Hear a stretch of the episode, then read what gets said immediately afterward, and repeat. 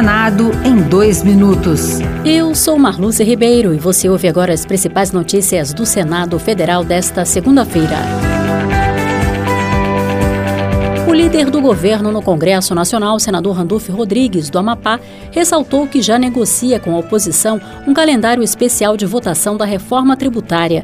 Por alterar a Constituição, a proposta exige cinco sessões de discussão antes do primeiro turno e três antes do segundo. Randolph vai sugerir que a reforma tributária seja votada pelo plenário no mesmo dia em que for votada pela Comissão de Constituição e Justiça no dia 7 de novembro. Nós vamos buscar construir esse rito, mesmo porque a reforma tributária não pertence a este governo. Eu, então, creio que nós teremos a compreensão da oposição que é necessário o rito de tramitação ser simplificado.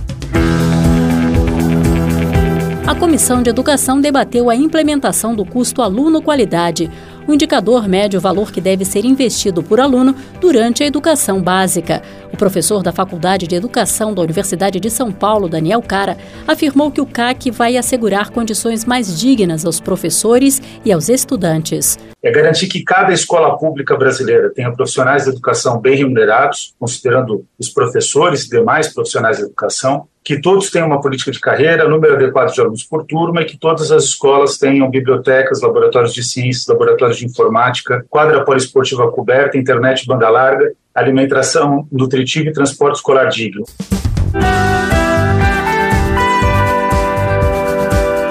Outras notícias sobre o Senado estão disponíveis em senado.leg.br